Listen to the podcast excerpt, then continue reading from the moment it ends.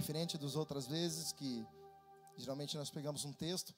E eu quero pedir hoje, de uma forma especial, eu sei que vocês já fazem isso, mas eu quero pedir para que toda, todo diaconato, toda intercessão, o Senhor me dê uma palavra diferente de muitas vezes que eu já ministrei. Uma palavra muito profética, uma palavra que fala sobre território. Todo território que não é ocupado por Deus, ele é ocupado por alguém. Aquilo que não tem a ocupação dos céus, ela tem a ocupação de uma outra frente espiritual. E você sabe que o mundo espiritual trabalha com território. Ele quer avançar. Ele quer que a sua casa seja um lugar de manifestação do trono dele.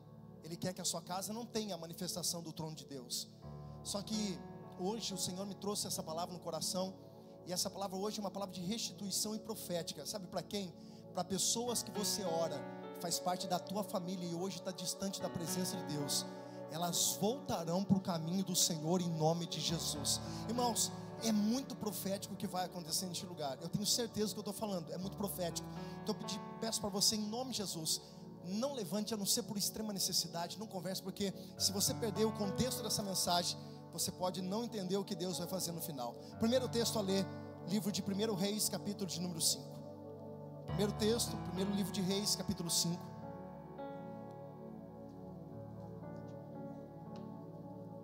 Primeiro livro de Reis, capítulo de número 5, versículo 1.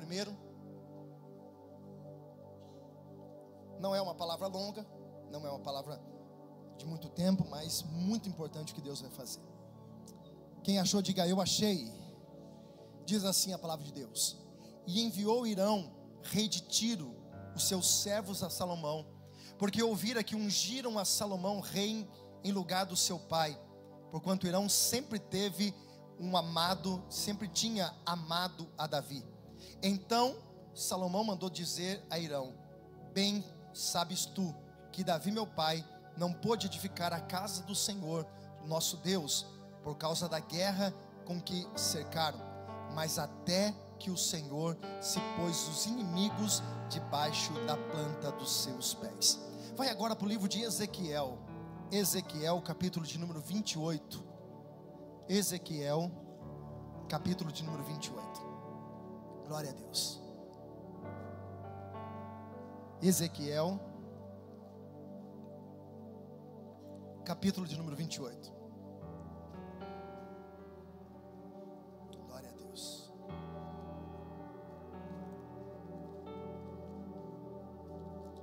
Ezequiel Versículo 1.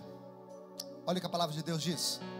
Veio a minha palavra do Senhor dizendo: Filho do homem, dize, a tu, dize tu ao príncipe de Tiro: Assim diz o Senhor, porquanto teu coração se elevou e disseste: Eu sou Deus, sobre a cadeira de Deus me assento no meio dos mares, e não passas de homem, e não é Deus, ainda que estimas o teu coração como se fora o coração de Deus.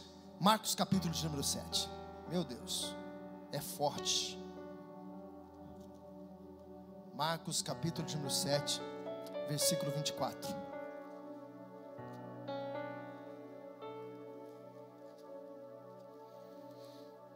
Glória a Deus. Glória a Deus. Marcos capítulo 7, 24. Diz assim a palavra de Deus.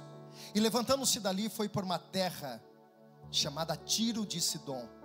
E entrando numa casa, não queria que alguém o soubesse, mas não se pôde esconder. Porque uma mulher cuja filha tinha um espírito imundo, ouvindo falar dele, foi e lançou aos seus pés. Até aqui, fecha os seus olhos, abre o teu coração. Pai, obrigado por essa palavra. Obrigado pela presença do teu Espírito neste lugar. Nós repreendemos toda e qualquer obra do diabo. Pai, que seja aniquilado no mundo espiritual toda força contrária contra este culto. Que, ó Pai, que os nossos ouvidos os nossos corações estejam abertos e atentos a tudo aquilo que o Senhor tem para fazer neste lugar. Pai, não é a minha palavra, é a tua palavra, que é soberana sobre tudo e sobre todos. Que seja agora, Deus, ela a penetrar no mais íntimo dos nossos corações. Usa a minha vida me dá, ó Deus, autoridade, ousadia e a revelação mais íntima sobre tudo aquilo que o Senhor deseja falar neste lugar. Pai, mais uma vez, muito obrigado pela tua presença. Assim nós oramos E assim nós consagramos a nossa vida em o nome de Jesus. Amém e amém. Sorri para quem está do teu lado e diga assim: essa palavra é para minha vida hoje, irmão. Diga bem diga essa palavra é para minha vida hoje. Eu não sei se vocês prestaram atenção. Com certeza vocês devem ficar atentos, estavam atentos àquilo que nós lemos. Mas os três textos que nós lemos se referem e se remete a uma cidade, a qual nós citamos por, por três vezes dentro desse contexto. Uma cidade chamada, chamada Tiro, uma cidade chamada Tiro. O primeiro texto que nós lemos, a palavra do Senhor vai fazer menção sobre um contexto histórico dizendo: era para se construir o templo de Salomão. O templo a qual Salomão, dado por Deus, através de Davi, mas Davi não constrói, mas é dado a responsabilidade de Salomão construir o templo. Davi não estava mais vivo, mas a Bíblia vai dizer que Salomão, com essa responsabilidade, ele vai agora construir o templo, fazer com que aquilo que estava no papel passe a ser executado. A palavra do Senhor vai dizer que esse rei, a qual a Bíblia nos ensina, vai fazer algumas atitudes muito bacana para que a gente possa compreender. Esse rei, ele quando ele sabe que Salomão, filho de Davi, por causa da aliança que ele tem com Davi, como Salomão vai começar a construir o reinado, quando Salomão vai começar a construir é, aquele templo, a Bíblia vai dizer que esse homem ele envia recursos, ele via mão de obra e ele via material para que se pudesse construir aquele lugar. Olha que interessante. Deus estava levantando um homem que não tinha como propriedade de um homem em Jerusalém, um homem de uma nação de Judá. Deus estava levantando alguém fora das fronteiras para trazer recurso para essa casa. O que eu quero que você entenda é que esse templo não era a construção simplesmente de qualquer templo. Se nós nos alegramos hoje, irmãos, eu quero que você entenda isso. Se nós nos alegramos hoje, que nós estamos construindo um templo, nós estamos reformando o lugar, que logo, logo nós estaremos lá nós precisamos entender o que está aqui acontecendo. Esse homem chamado Irão, ele está construindo, ajudando a construir o primeiro templo onde a manifestação de Deus ia acontecer. Se nós nos alegramos em poder contribuir com as coisas que nós estamos vivendo hoje, imagine esse homem. Pastor, o que o senhor está querendo dizer? Eu quero dizer duas coisas sobre esse primeiro contexto. Primeiro, são alianças certas, pessoas que realmente nós trazemos para perto de nós. Pessoas que realmente conseguem entender a necessidade e o propósito que o Senhor tem sobre as nossas vidas, pessoas que são do nosso lado, mas não estão por interesse, não estão por aquilo que você pode dar, mas a compreensão vem de Deus e o propósito de unir pessoas é tão importante que Deus coloca no nosso caminho justamente esse tipo de pessoas, aqueles que sonham o nosso sonho, aqueles que realmente chorem as nossas lágrimas, mas também se alegrem com aquilo que nos traz alegria no nosso coração. A segunda coisa que eu quero falar para você, irmãos, é sobre semente, é sobre o que nós plantamos diante do altar de Deus. Escute, esse homem chamado Irão, ele faz o que nenhum outro homem estrangeiro fez para Israel. Esse homem planta o que ninguém plantou sobre a nação de Israel.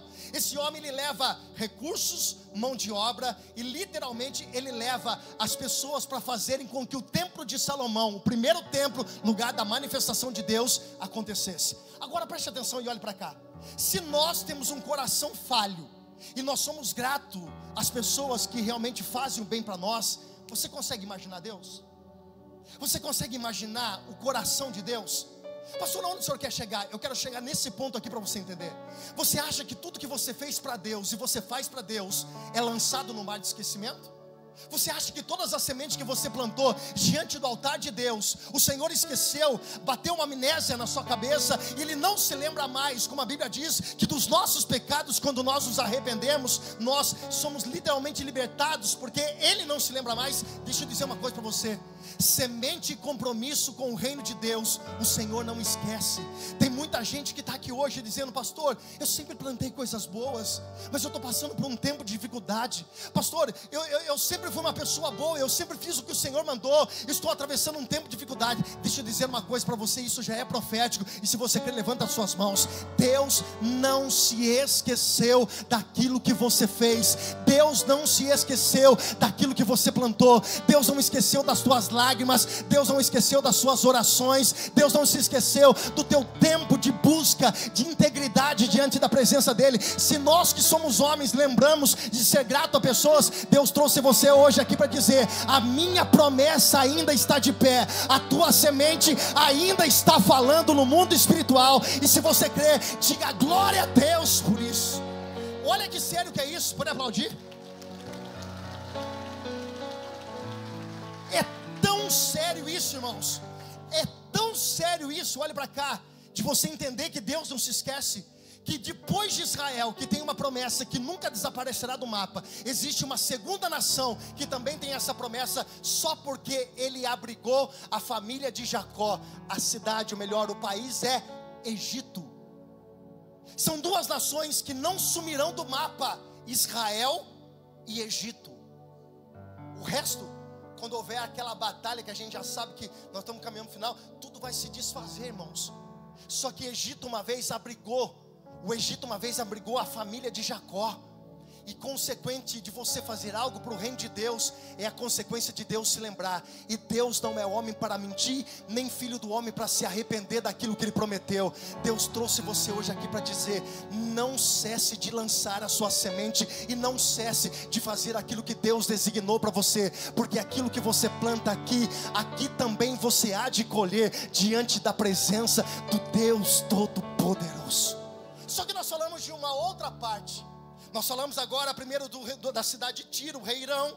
Era um homem que tinha um coração de adoração, era um homem que tinha um coração contribuinte. Mas o segundo texto que nós lemos vai falar também da mesma nação, do mesmo lugar, a cidade de Tiro. Só que nós vamos ver agora um cenário totalmente diferente. Só para você entender e compreender o cenário, não era a linhagem mais de Irão que estava sobre o governo. Houve-se um golpe de Estado. E a família que adquire agora a posse do governo da cidade de Tiro é uma cidade, é, é uma família totalmente pagã. É uma família que não tem Deus como centro da tua vida.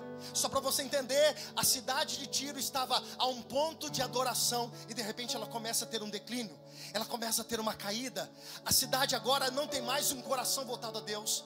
É uma cidade agora que é pregado um evangelho, se assim posso dizer, do eu. Eu posso, eu consigo, eu sou bom, eu não preciso de Deus, eu sou o meu Deus, eu estou no governo de tudo. Sabe aquela pessoa, e eu não estou dizendo de autoconfiança que é bom, mas aquela pessoa soberba, aquela pessoa que tem o seu coração literalmente distante de Deus, essa era a cidade de Tiro.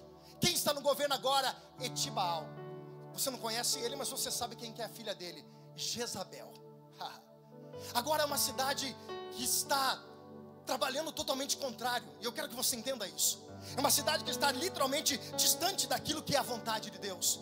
Quando esse homem Itibaal assume o governo da nação, da cidade de Tiro, Satanás senta no trono daquela cidade. Ao ponto desse livro, capítulo 28 de Ezequiel, também ser usado de uma forma, de uma analogia, dizendo sobre a queda de Lúcifer dos céus. Olha que forte isso. Eles vão dizer: Eu quero colocar o meu trono no meio dos mares. E Deus vai mandar a boca de, do profeta Ezequiel dizer a eles: diga para eles que eles são apenas homens, eles não têm poder nenhum. Eles serão derrotados e destruídos e serão feitos como escravos diante de uma nação. Por quê? Porque o coração deles estava inflamado.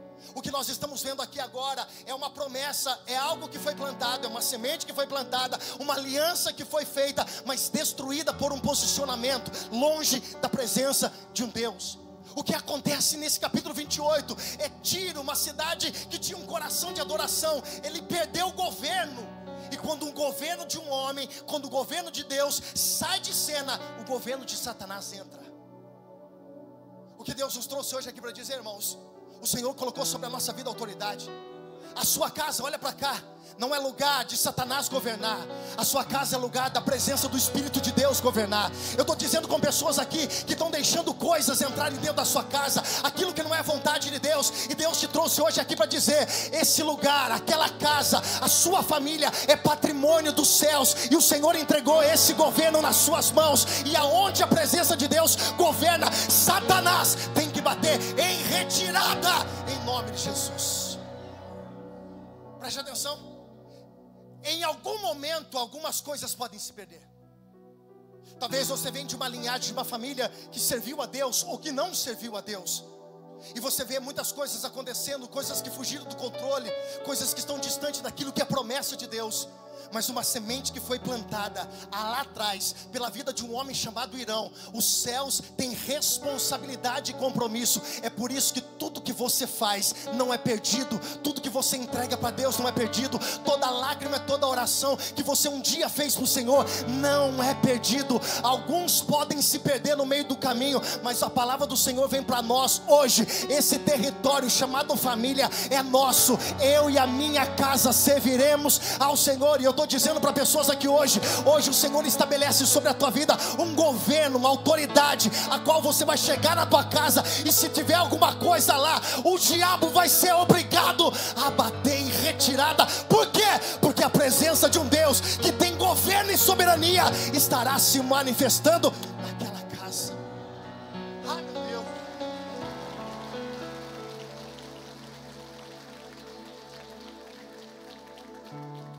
Fale bem alto assim, diga comigo, primeiro reis. Diga primeira reis. Diga muito bom. Diga Ezequiel. Diga bem forte, diga muito mal. E vai ficar, gente, muito mal. Até o capítulo 7 de Marcos. Escute, irmãos. Até o capítulo 7, a cidade de Tiro está sendo governada pelas forças das trevas. Você consegue entender, irmão? Volto de novo a entender para você. Aquilo que não tem governo de Deus, tem governo das trevas. Não existe o meio, não existe uma terceira alternativa. Aquilo que não tem o domínio de Deus, Satanás ele monta o seu império, o seu trono. Ele estabelece o seu trono, e eu quero que você entenda isso, o que nós vamos literalmente entrar numa batalha espiritual. Só que a Bíblia vai dizer que no capítulo de número 7, Jesus está indo a um destino, a uma cidade chamada Tiro, uma cidade que outrora teve uma aliança com Deus, um compromisso com Deus, fizeram as coisas do Senhor, mas no meio do caminho se perdeu. No meio do caminho se dispersou no meio do caminho houve-se um golpe de Estado, e Satanás articulou algumas coisas, e ele infiltrou dentro daquela nação, daquela cidade. Só que no capítulo de número 7, nós vemos um Jesus indo em direção daquela cidade. Eu não sei se você está aqui nessa mensagem. Não sei se você está entendendo o que Deus está fazendo aqui hoje, nessa manhã. Mas eu quero dizer para algumas pessoas aqui hoje: o Senhor está indo de encontro a restabelecer um trono que sempre foi de Deus na tua casa, em áreas da sua vida. Talvez você diga, pastor, na minha casa, mas eu não consigo ter sucesso no trabalho, na vida emocional. Eu não sei qual é a área da tua vida, irmãos, que Satanás estabeleceu um trono. Mas hoje Deus te trouxe aqui para dizer: esse trono vai ser literalmente arrancado e estabelecido um trono de Deus sobre a tua casa e sobre a tua família. Vamos entender. Jesus está caminhando com seus discípulos. E eu entro na mensagem aqui agora, nesse momento. Jesus está caminhando. É uma caminhada rotineira de Jesus. Só que a direção que Jesus está indo não é muito notável, muito provável. Porque Jesus está indo para a direção do norte, totalmente o contrário da cidade de Galileia totalmente contrário aos lugares que Jesus estava habituado a andar, a caminhar. E eu consigo imaginar os discípulos olhando, dizendo: Olha, Jesus, não é possível que ele vai atravessar por outro lado, não é possível que ele vai colocar os pés para fora da nação, da cidade, do lugar onde é santo, e ele vai colocar os pés no lugar onde é impuro, onde está dominado pelas forças das trevas. Eu imagino de verdade os discípulos conversando entre eles. Imagine Judas dizendo para Pedro: Pedro, será que ele vai mesmo entrar lá? Pedro diz: não, não é possível, porque se aqui na nossa cidade já somos perseguidos, imagina aonde nós estamos indo. Não, não é possível, mas eu acredito vendo Jesus caminhando. Sabe o que nós não entendemos, irmãos? Olhe para cá. Eu e você precisamos de passaporte, de visto, para que a gente possa entrar em outro país. Por exemplo, nós estivemos esses tempos atrás em Israel, vocês sabem? E é uma burocracia, irmãos, para você entrar de um país para o outro. Tem que mostrar visto, tem que fazer entrevista, tem que passar com a mala para um negócio, e faz um monte de negócio, e chama isso, chama aquilo, entrevista um, entrevista outro. Nós precisamos disso. Jesus não. Sabe o que eu quero dizer para você, irmãos? Tem muitas pessoas que estão aqui dizendo, pastor, não é possível que Deus possa mudar um cenário que está a minha família. Porque eu, a minha casa em si está bem, mas os meus familiares estão tão distantes da presença de Deus não há comunhão, não há paz. Eu já não consigo mais ter nenhum momento de convívio com os outros familiares, porque só tem coisa errada. E às vezes a gente acha que Deus está limitado a isso, a entrar num lugar como esse. Nós precisamos de passaporte, nós precisamos de visto. Jesus não olha mapa, Jesus não olha território, Porque a Bíblia vai dizer, irmãos, que tudo é dele tudo absolutamente foi criado por Ele. O que eu quero dizer para você que esse lugar que você acha improvável de Jesus entrar, esse território também está debaixo de uma promessa de um Deus que é poderoso. Essa família que você olha e diz: esse não tem jeito, esse aí não consegue, não há possibilidade desse ser humano mudar, é impossível. Eu quero dizer para você, esse também está incluído dentro de um mapa, onde Jesus não olha isso, não olha aquilo, e eu quero dizer para você, até em lugares improváveis que você acha que Jesus nunca pôde entrar, Jesus te trouxe hoje aqui para dizer: eu não tenho problema com território, eu tenho poder e autoridade sobre todos e qualquer lugar. Eu vim aqui para dizer: aonde tinha um trono de Satanás, aonde Satanás estava operando, a minha empresa não vai, pastor, nada dá certo, não cresce, sempre está batendo, sempre está na trave. Deus disse hoje para você: há um trono sendo arrancado de lá e um trono sendo colocado. Qual trono? O trono de um Deus que é todo poderoso. Eu não sei se você está entendendo, mas eu queria que você olhasse para quem está do teu lado com cara de profeta e diga: Ele está indo lá pelo amor de Deus. Você não está falando que eu estou indo lá. Você não está falando que o teu vizinho está indo lá. Você não está falando que o teu irmão está indo lá. Olha para ele de novo. É profético isso, irmão. Hoje Deus vai sacoalhar esse lugar. Olha para ele e diga: Deus está indo lá. Eu não sei se você está entendendo isso.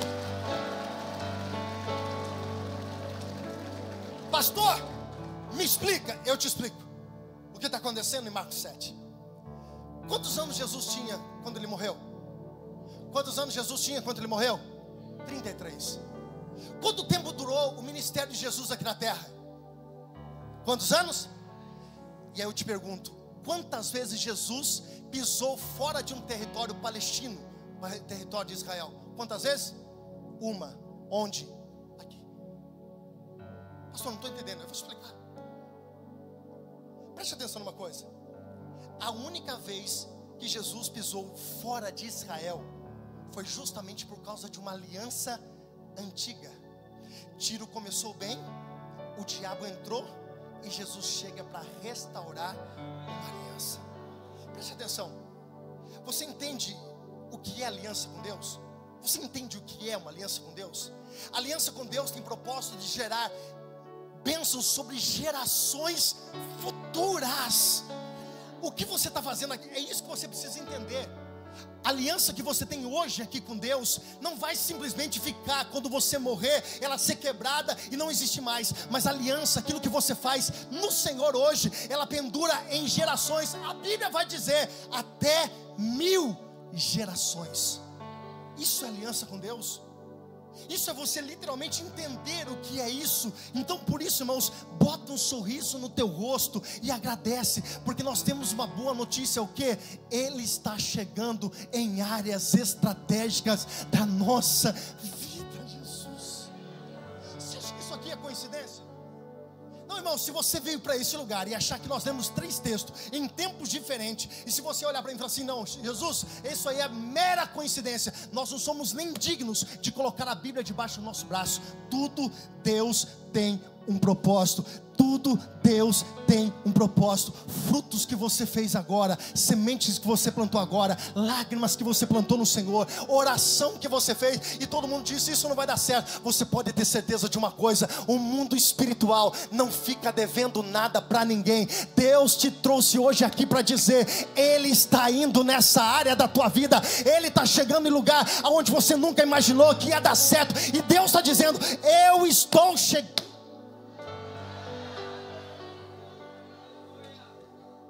Pastor, o senhor disse que agora existe uma aliança que foi quebrada por Etibaal. Quando Etibaal, pai de Jezabel, chegou, uma aliança foi quebrada. Sim, eu disse. Eu só não disse uma coisa para vocês: o que? Que Etibaal era sacerdote. Isso tem um peso espiritual. Qual peso espiritual isso tem? Tudo que acontece aqui, primeiro acontece lá. Fala comigo, tudo que acontece aqui, primeiro acontece no mundo espiritual. E um sacerdote, ele tem o poder e a autoridade de trafegar no mundo espiritual. E aí tu pode pensar, pastor, sendo Deus soberano, Deus não poderia ter evitado isso acontecer? Sendo Deus soberano, Deus não poderia ter levantado um exército e feito com que esse homem chamado Etibaal não tomasse o governo. Deus poderia, mas Deus é soberano e Ele sabe o que faz. Por exemplo, tudo que aconteceu, até os governos ímpios, olhe para cá, foi instrumento de Deus para corrigir o povo. É. Tudo que acontece nessa terra, o Senhor, por permissão dEle, Ele executa para trabalhar muitas vezes na nossa vida. Preste atenção numa coisa: todas as vezes que o povo de Israel saiu do centro da vontade de Deus, Deus levantou um governo ímpio para literalmente colocar eles como cativos ou dar umas porradas neles para eles acordarem e voltar dizendo: só existe um Deus, nosso Deus. Nos voltamos e nos humilhamos diante dele. Você lembra quando Deus ele usou a vida do, de um rei chamado Ciro? Deixou o povo na Babilônia e Deus disse: Ciro, meu servo, o homem era ímpio. Deus disse: É meu servo, mas servo por quê? Porque faz o que eu mando, irmãos. Olha para cá. Quando Deus manda, até o diabo é obrigado a responder.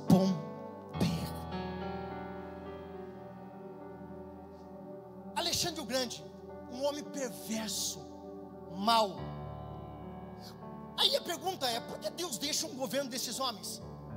Aí eu te falo, porque o rei Alexandre Grande, ele estabeleceu uma língua que não existia nessa cultura, uma língua chamada língua grega Sendo que anos depois, quando um homem, o maior evangelista depois de Jesus aparece, e qual que é a língua que ele domina? O apóstolo Paulo? A língua. Tudo que Deus faz tem um propósito. Tudo que Deus faz tem um propósito. Mas, pastor, Deus não poderia evitar? Escute uma coisa. Deus não poderia mandar um general, Deus não poderia mandar um exército para arrancar aqueles homens do trono. Escute uma coisa, preste atenção. Isso não estava sendo trabalhado no mundo carnal, no mundo físico. Essa aliança que foi quebrada foi quebrada no mundo espiritual então, se uma aliança foi quebrada por um sacerdote, a aliança precisava ser restaurada por um. Quem está chegando agora? O sumo sacerdote, segundo a lei de Melquisedeque, que não tem começo, não tem meio, não tem fim. Ele é soberano sobre todas as coisas. Olha para cá uma coisa, deixa eu falar para você. Você sabe por que muitas coisas você não consegue resolver na sua vida? Não é sua habilidade, não é sua conta, não é seu dinheiro, não é sua influência. Por que essa porta não se abre? Porque essas coisas não acontecem, porque não está trafegando no mundo físico, não é pela sua habilidade, não é pelo seu conhecimento, não é por aquilo que você tem de influência, por aquilo que você tem de network. Isso tem muita influência em alguns determinados momentos, mas tem muita gente que não consegue influir na sua vida, porque o campo não é físico, o campo é espiritual. Uma aliança foi quebrada espiritual e só vence essa aliança e é restaurada pelo mundo espiritual. Deus trouxe pessoas aqui hoje para dizer, nesse exato momento, quando você entende entender essa palavra, os céus começam a se mover e coisas que não estavam acontecendo começam a acontecer. Por quê? Porque é no campo espiritual, meu irmão. Não é no físico. Porque tem coisas que não vai na sua vida, irmãos. Isso é profético, preste atenção. Isso é literalmente profético. Tem coisas que o mundo espiritual só vai reconhecer quando você entender as coisas do mundo espiritual.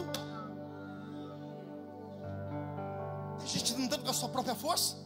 Não, mas eu tenho uma boa influência, isso é bacana, isso é legal, em alguns momentos. Mas tem coisa, irmãos, que Jesus te trouxe hoje aqui para dizer: é o campo espiritual, é o teu joelhinho no chão, é tua boca no pó, é o jejum que faz tempo que você não faz, é uma guerra espiritual. Mas Deus está dizendo: se você fizer, eu estou nessa batalha. Se você entrar, eu estou nessa batalha. Se você botar o pé, eu entro com você nessa batalha. Deus está dizendo: muita coisa vai acontecer a partir do momento que você entender, não é no campo físico, é no campo espiritual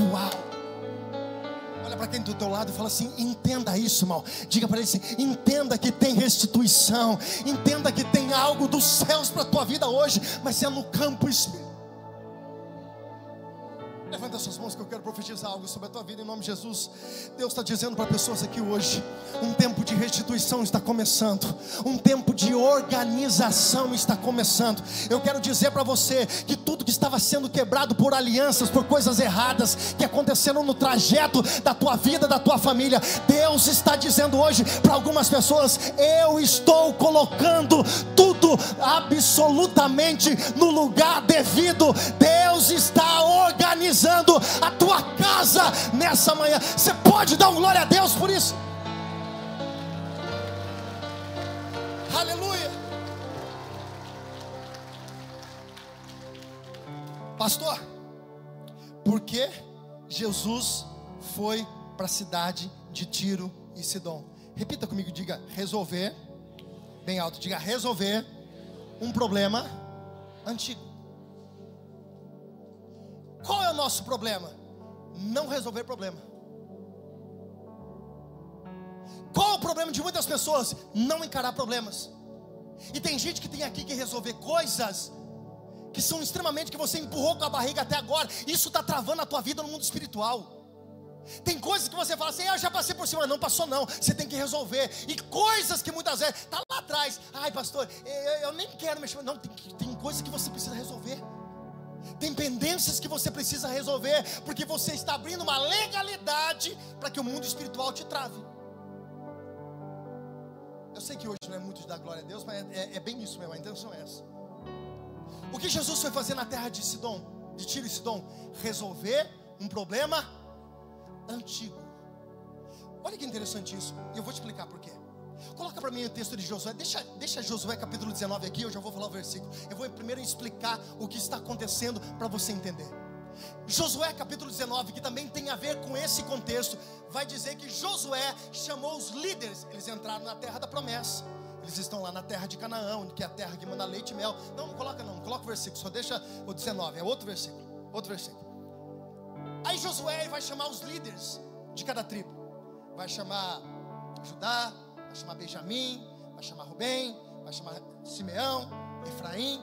Eu imagino Josué, não tinha telão, não dá para colocar, projetar, mas imagino Josué, minha imaginação, não está escrito isso. Josué desenhando a terra nos chãos, o mapa da terra da promessa. Aí ele chama cada um deles, Josué capítulo 19, depois tu lê, você vai ver a distribuição das terras, a distribuição das terras. Aí ele vai chamar Rubem, Rubem, olha, você vai dominar sobre esse lugar. Aqui é seu, Rubem. Você vai dominar sobre isso, você vai plantar, você vai isso. Benjamim, vem cá, você vai ficar nessa. Rubem, você vai ficar nessa. Azar, você vai ficar nessa. E cada um vai ficar. Efraim, tal, tal, tal. Só que tem uma terra.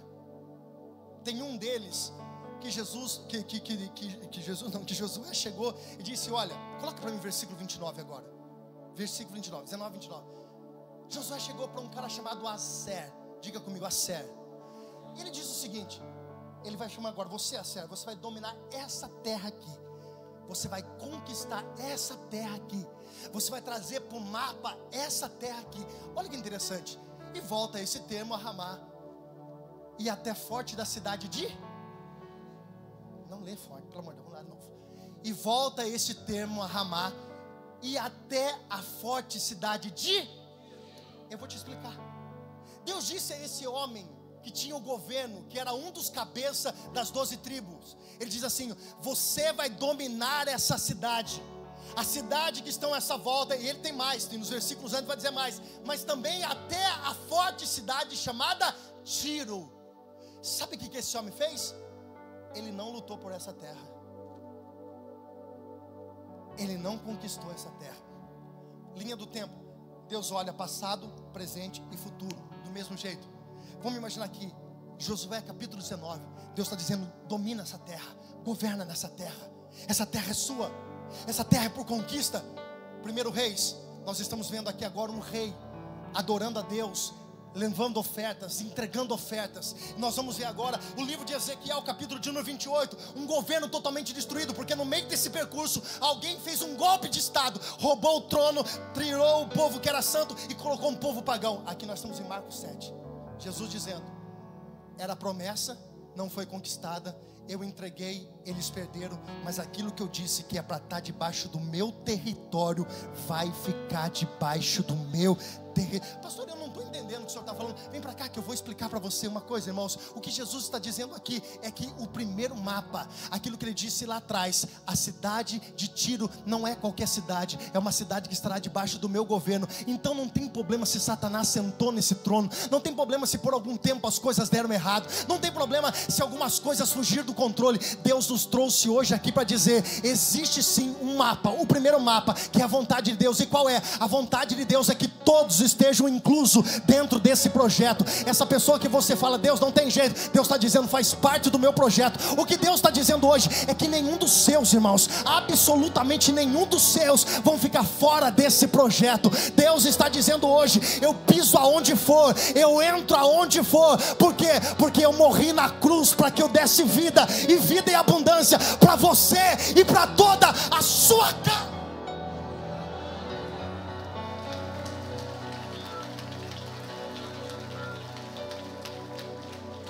Pastor, me explica.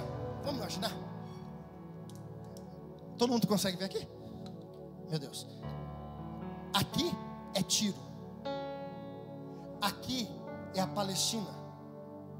Aqui é Israel. Jesus, ele está indo para a direção do norte. Os discípulos estão desesperados, porque todo mundo que estava para lá não era digno, todo mundo que estava para lá não prestava, todo mundo que estava lá não tinha direito, todo mundo que estava do lado de lá não merecia nada. Aí Jesus, eu não sei se essa cena repete nos dias de hoje, mas eu também não tinha moral nenhuma. Eu também não tinha valor nenhum, eu também não prestava, eu também estava morto, destruído, e alguém olhava para a minha vida e dizia: Ixi, isso não é nada. Mas aí um dia vem Jesus, eu, imagino que Jesus veio puxando o mapa. Ai, irmãos, isso aqui é loucura, mas eu, eu não sei como fazer. Eu, eu, fico imaginando, porque eu viajo na palavra. Eu imagino Jesus dizendo: aquilo lá já era para estar tá nosso, aquilo não era para estar tá fora do projeto, aquilo não era para estar tá distante do projeto. Hoje está todo mundo dizendo que não presta, que não dá certo, mas eu imagino Jesus puxando o mapa, fazendo assim: ó. Vem para cá você. Tem muita gente aqui dizendo: Jesus, eu não mereço isso. Eu errei tanto na minha vida. Eu falei tanto. Eu já pisei tanto nas bolas. Eu já dei tanta cabeçada na minha vida. E você talvez está pensando, não tenho o que fazer. Aí Jesus te trouxe hoje aqui para dizer: Eu vou te incluir no mapa também eu vou te colocar dentro também. Ei, deixa eu falar uma coisa para você. Levanta a tua mão direita lá no terceiro andar, que eu tenho uma palavra profética para você e para toda a tua casa. Você não ficará de fora, sua casa não ficará de fora. Eu vou dizer de novo: você não ficará de fora, a sua casa não ficará de fora. Eu vou dizer pela terceira vez, para você entender o que Deus está dizendo: você não ficará de fora de um plano, nem a sua casa, você e a sua casa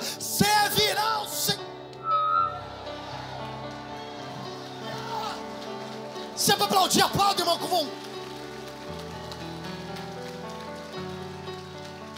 Jesus está chegando lá. Repete comigo isso bem forte. Diga: Jesus está chegando.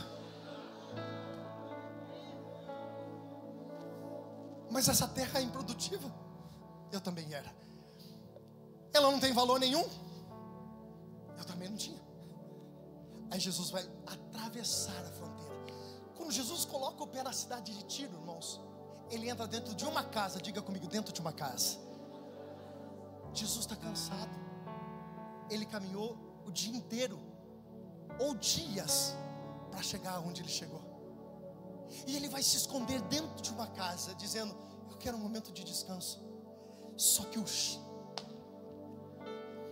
só que o cheiro da presença de um Deus que transforma começa a sair pelas portas e pela janela daquela casa que Jesus estava e vai entrar na casa de uma mulher. Diga de uma mulher. Olha para cá. Essa mulher, ela estava ficando doente emocionalmente porque a sua filha estava possuída por demônios. Só que o que eu vejo nessa mulher, e é aqui que eu quero que você entenda, porque o ponto da mensagem ela vem aqui, na construção da mensagem ela está aqui. Essa mulher não precisou ninguém chamar ela. Ninguém mandou um convite para ela dizendo: Ei, hoje tem culto na casa da vizinha. O grupo do WhatsApp do bairro estava dizendo: Olha, estamos anunciando uma célula na casa da vizinha. Então vamos todo mundo para lá. Quem que é o preletor? O Nazareno. Não. Ela se lê. Ela se levantou. As coisas não mudam enquanto você não se levanta. As coisas não mudam enquanto você não se posiciona. As coisas não vão dar certo. Você está achando que vai cair no teu colo. Tem uma notícia que talvez não seja tão boa para você na manhã de hoje. Não vai acontecer. Ela se lê. A primeira coisa que ela desconstrói dentro de si é um pensamento, uma derrota na sua cabeça. Porque diferente daquela mulher que ficou 12 anos presa a uma enfermidade, não conseguindo sequer, mas indo dos médicos e gastando tudo, aquela mulher do fluxo de sangue, essa mulher não tinha recurso nem lugar para ir, porque o problema dela não era doença, não era financeiro, o problema era espiritual. Por quê? Porque Satanás tinha um trono lá. E Satanás Satanás vai manter o trono até quando você tomar uma posição em áreas da sua vida de se levantar. Porque enquanto você não se levantar, nas áreas que estão travadas e o diabo, e você sabe que tem área que na tua vida que está travado, ela vai continuar tendo um rei, um domínio sobre aquele lugar. Qual? Satanás. Mas o momento que essa mulher se levantou, diga bem alto, diga assim: mais um dia bem alto, diga bem alto, diga bem assim, mais um dia. Diga para ela, para a pessoa que está ao lado, diga assim: esse dia está chegando na tua vida, meu irmão. Pastor, qual dia? O dia que o diabo perde o trono e Jesus estabelece o seu trono nessa área que ele está investindo contra a sua vida. Eu vou dizer de novo: qual dia, pastor? O dia que Satanás perde o seu trono e essa área que estava dominada por ele começa a ter o domínio da presença de um Deus que é todo-poderoso. Isaías vai dizer: ele carrega o governo sobre os seus ombros. O que isso quer dizer, pastor? Aonde Jesus entra, o reino de Deus estabelece, a presença de Deus estabelece, e Satanás e seus demônios são obrigados a bater. Não sei se você está entendendo isso. Tem muitas áreas que nesse dia que estavam travadas, paradas, que estavam literalmente bloqueadas, começam a se movimentar. Fala para quem está ao teu lado assim: você, não, você vai, você vai se assustar com o que vai acontecer na tua vida. Diga para ele: você vai se assustar com o que vai acontecer na tua vida. Agora olhe para cá. Eu estou quase terminando isso, eu estou quase terminando mesmo. Preste atenção. Você acha que Satanás não trabalhou na mente daquela mulher enquanto ela se levantou e foi na direção de Jesus? Sabe quando o inimigo trabalha a nossa vida? Diga bem alto, diga espírito de intimidação. Ele quer botar medo em você. Ele quer fazer você parar. Você acha que Satanás não estava gritando no ouvido dela, você está se levantando para ir lá? Eu vou acabar com a tua filha. Eu vou destruir a tua filha. Só que ela vence isso ela quebra barreiras, porque a mente dela foi liberta primeiro do que a filha dela, e é isso que Deus está fazendo com pessoas aqui hoje. Irmão, você entendeu que não tem nada a ver dos nossos cultos de domingo? Hoje é uma palavra profética, espiritual, para que coisas comecem a destravar na sua vida, irmão. É o mundo espiritual gritando para você hoje. É dia de você avançar. Tem território que é seu e hoje voltará para suas mãos, em nome de Jesus, querido. Endemoniada e a mãe está indo em direção da casa dela. E como ela chega diante da presença de Jesus? Versículo 25: Se prostrou aos pés de Jesus e o adorou. Só que os discípulos estavam dispersos. Alguém disse: Não é melhor tirar ela daqui? Jesus disse para eles: Deixa ela. Deixa eu explicar para você. Talvez realmente você não conheça quem é Itibaal. Mas você conhece quem é a filha de Etibal? O nome dela é Jezabel. Quem é o nome dela? Jezabel casou com um rei. A Bíblia diz que ela casou com o rei Acabe. E ela pegou a cultura da adoração daquela cidade chamada Tiro, uma cultura um deus chamado Baal. E ela pegou e ela inseriu a adoração no centro do coração de Israel. Todo mundo que saía de lá saía para entregar um cultos pagões a deuses e não a Deus. Mais um dia, uma mulher de Tiro, que tinha a mesma cultura, ela quebra uma, uma aliança espiritual. Você está entendendo o que essa mulher está fazendo? Ela não sai para adorar um Deus chamado Baal, ela sai e se prostra num Deus, no verdadeiro Deus, chamado Jesus Cristo. Sabe o que aconteceu no mundo espiritual nessa hora? Pá! Uma aliança de maldição foi quebrada. E uma aliança eterna foi estabelecida sobre aquele reino. Era Deus dizendo: Eu precisava desse ponto de ligação, de um posicionamento, para que o reino de Deus, através da presença de um Cristo, através de uma pessoa, voltasse a estabelecer. Sabe quem é essa pessoa que vai trazer essa graça para a tua família? Você está olhando para a pessoa do lado, olha para ela assim: É você mesmo, irmão. Fala para assim: É você mesmo. Você tem essa responsabilidade de se posicionar, e aquilo que você fizer hoje, Deus está dizendo: Os céus reconhecer, e aonde tinha um território que estava perdido, será reconquistado para a tua vida de novo. Eu... Entra naquele trabalho amanhã, dizendo: Esse território tem dono, e o dono é um Deus Todo-Poderoso. Tu vai ver a tua semana, irmão. Os teus negócios vão fluir, as coisas vão prosperar. Por quê? Porque o nosso Deus é soberano sobre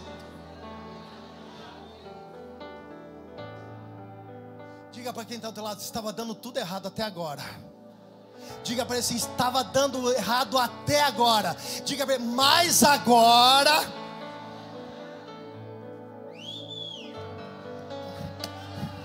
Diga para ele assim, mas agora é um tempo novo é a glória de Deus se movendo na tua. Irmão, se eu sou você, levanta as mãos. Enquanto você dá glória, irmão, o mundo espiritual reconhece. Abre a tua boca, glorifica, porque até agora só adorava a Deus pagão essa cidade. Mas levantou-se uma mulher, foi aos pés de Jesus e o adorando, e uma maldição foi quebrada. Quando você adora o mundo espiritual, sobe a banda rapidinho, sobe a banda rapidinho, só a banda primeiro.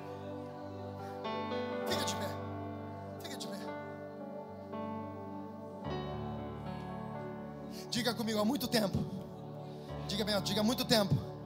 Esse povo não adorava a Deus. Mas agora, o que foi feito em 1 Reis capítulo 5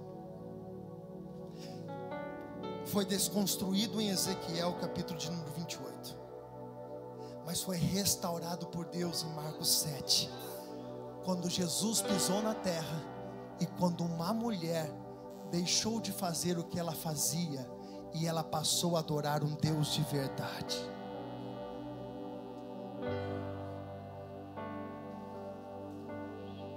Olha para cá. Você entende que estar entregando um culto para Deus não é só sentar numa cadeira e ouvir? Porque o teu posicionamento e o culto não começa e não termina aqui culto não começa e não termina aqui. É por isso, irmãos, que hoje eu não tenho vergonha de gritar, de pular, de chorar, de orar, de falar. Eu não tenho vergonha. Porque eu sei que uma aliança de Cristo foi restaurada sobre a minha vida. E é por isso que hoje, irmãos, eu choro mesmo, eu grito mesmo, eu falo mesmo. E eu não estou nem aí, não estou preocupado, porque eu sei de onde Jesus me tirou. Nós precisamos voltar a entregar para Deus uma verdadeira adoração, independente, Gustavo, do que Deus possa dar a mim, porque na verdade Ele já entregou tudo, Ele entregou a Sua própria vida por mim, isso é o maior motivo. Sabe o que Deus está falando para alguém aqui hoje? Através da tua posição, através do teu posicionamento, através da sua adoração, Deus está dizendo para pessoas: Eu não vou perder a sua família. Você não está entendendo? Porque eu não sei se você ainda entendeu o que é esse plano, rapidamente. Isso aqui tem um tempo. Tem você dinheiro ou não na conta, tendo você um bom sobrenome, ou não sei o que, o nome sujo, não, não sei, o que você quiser, alto, baixo, gordo, magro, azul, amarelo, verde, escuro, não tem problema. Deus não está perguntando a cor nem que você tem. Isso aqui, um dia aqui vai encerrar.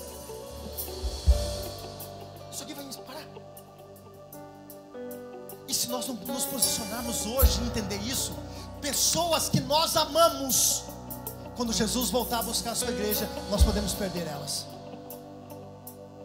Só que o posicionamento de um homem, lá atrás, de fazer coisas para o reino dele, o reino de Deus, entregar o que ninguém entregou, fazer o que ninguém fez, fazer alianças que ninguém tinha feito, fez com que um dia aquilo que era de Deus fosse restaurado e devolvido no devido lugar, da forma que deveria ser feito. E eu quero dizer para você de novo: Deus não vai perder a sua família.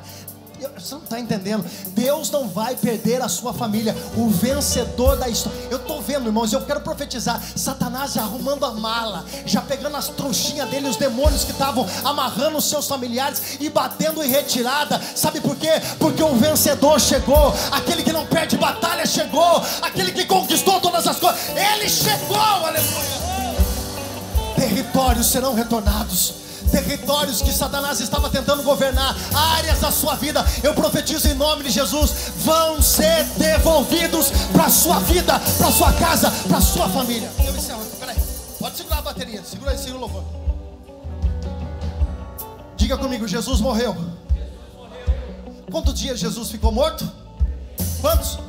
Aonde que Jesus foi? Aonde que Jesus foi? No inferno. Meu Deus. E a Bíblia diz em 1 Pedro, capítulo 3, a partir do versículo 18, diz que ele foi pregar no inferno. Só que ele não foi pregar um evangelho dizendo assim, então se vocês puderem, não, ele foi lá essa pregação chama-se querigma. É o anúncio de algo que está determinado. Deus foi determinar, Jesus foi determinar o que ia acontecer. Jesus não foi pedir permissão. Jesus não foi pedir licença, dizendo, eu posso fazer isso. Não, eu posso fazer aquilo. Não. Jesus chegou lá e disse, é isso e ponto final. Querigma, determinado, feito, anunciado e ele não volta atrás. Você acha que Jesus vai chegar hoje na tua casa e vai dizer assim: os demônios, por favor, vocês me dão licença? Então, solta aquele familiar lá, porque ó, eles posicionaram, eles tomaram uma decisão. Então, olha, eh, se me per... não, Jesus não está avisando, Jesus está chegando e determinando o que vai acontecer. Levanta as duas mãos para o alto e diga assim: tem uma palavra do céu. E as duas mãos, irmão, tem uma, diga bem, diga, tem uma palavra dos céus. E essa manhã, demônios vão bater em retirada, porque eu e a minha casa, eu e a minha casa serviremos ao Senhor. Demônios fugirão ao ouvir de Jesus é o Rei dos Reis.